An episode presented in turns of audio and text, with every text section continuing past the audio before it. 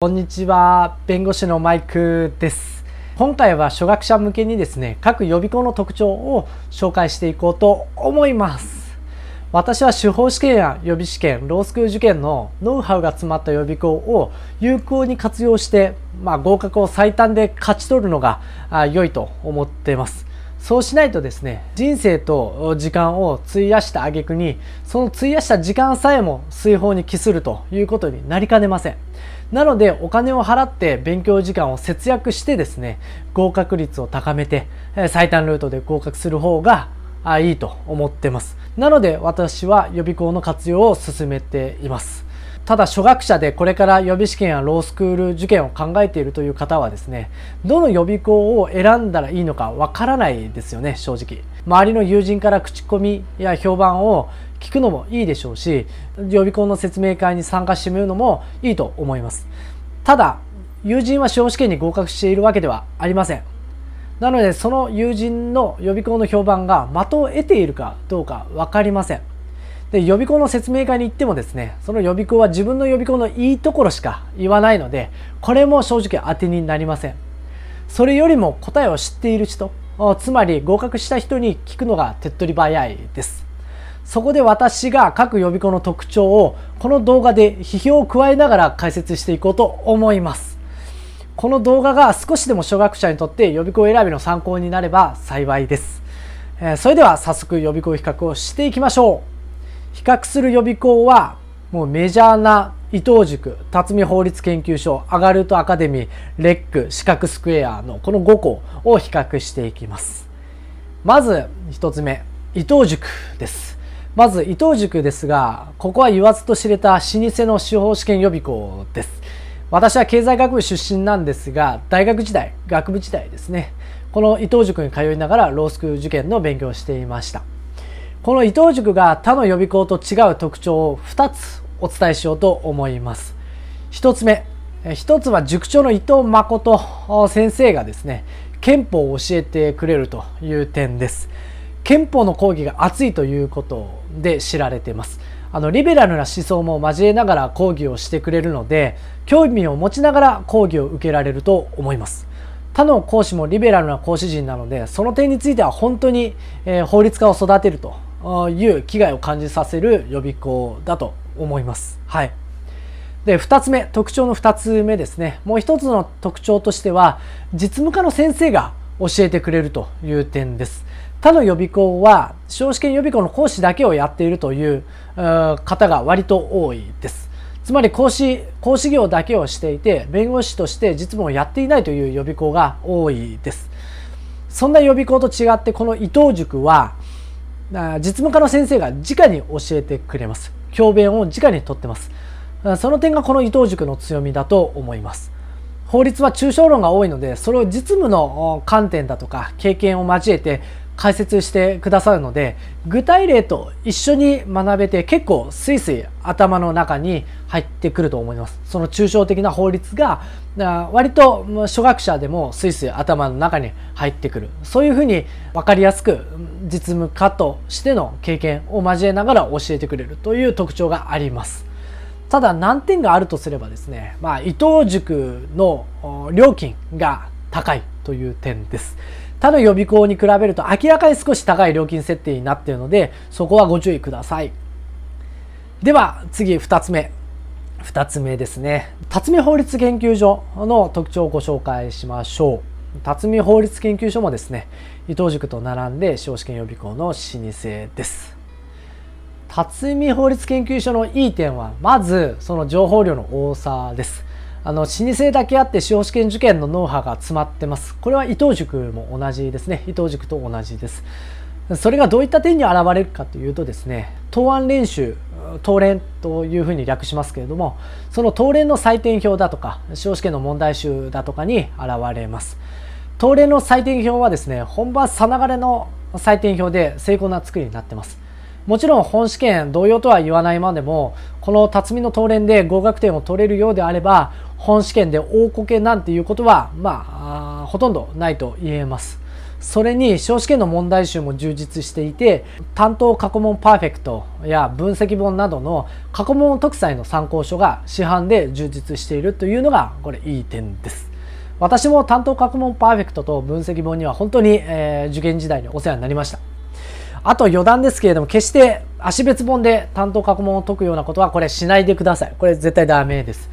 それについては別のこの動画でですね、紹介しているので、そちらを見てみてください。本当に足別門で担当過去問を解いているとですね、木を見て森を見ずという勉強の方に陥ってしまって、合格から遠のいてしまいます。なので、足別本で勉強しているという方は、その足別本を捨てて、今すぐ担当過去問パーフェクトを買った方がいいです。まあ、担当過去問パーフェクトのリンクは概要欄の方に貼っておくので、まあ、そこから飛んでもらえればと思います。はい。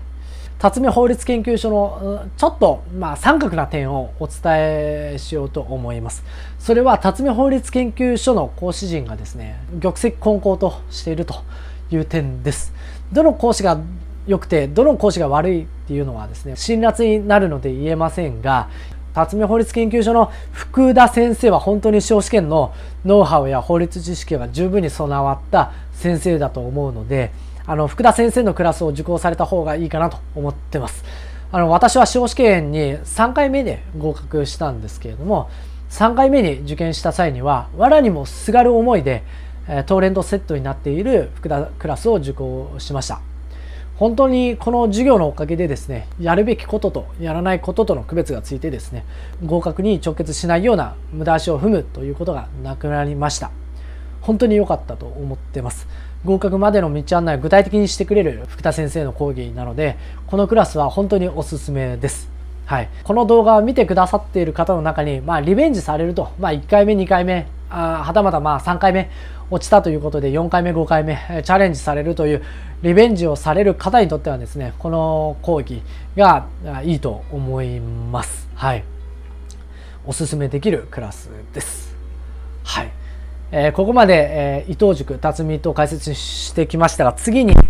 えー、3つ目アガルートアカデミーを解説しようと思います工藤北斗先生が立ち上げたアガルートアカデミーですねこれは飛ぶ鳥を落とす勢いで急成長している新進気鋭の司法試験予備校です。もともと工藤北斗先生がレックの柴田クラス出身でレックで教鞭を取っていたんですけれども5年ほど前かな。5年ほど前2015年4年あたりでまあ正確に覚えてないですけれどもそのぐらいにですね確かアガルートアカデミーを立ち上げて独立をされました。なので歴史としてはまあ5年とか6年ぐらいかなと思いますこのアガルトアカデミーの特徴を2つご紹介します1つ目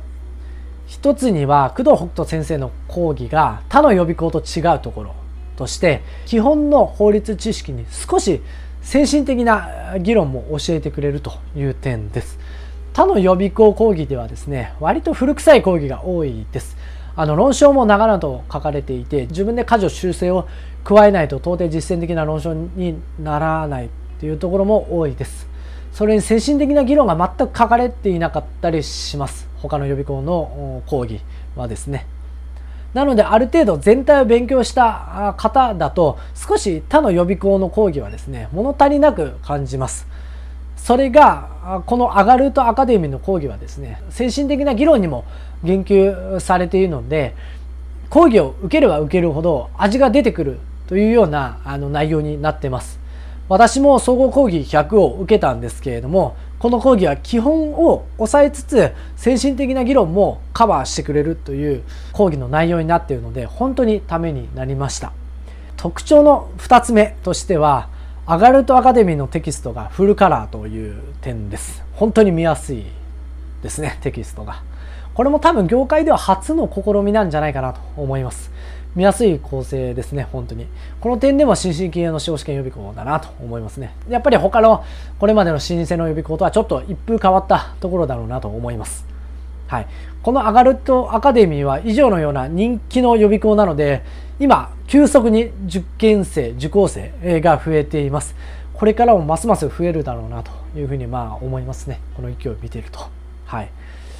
では次4つ目。4つ目の予備校はどこかというとレックです。正直レックはですね工藤北斗先生が独立されてから魅力的な予備校ではなくなったのかなというふうにちょっと感じるところはあります。今矢島先生が講師を務められていると思うんですけれども矢島先生の講義を聞いたことないのでこれは何とも言えません。はい。あの何とも言えないですね。良くも悪くも言えないですがただ工藤北斗先生が独立されてからはあまりレック上がりの受験生だとか合格者はあまり聞かないです。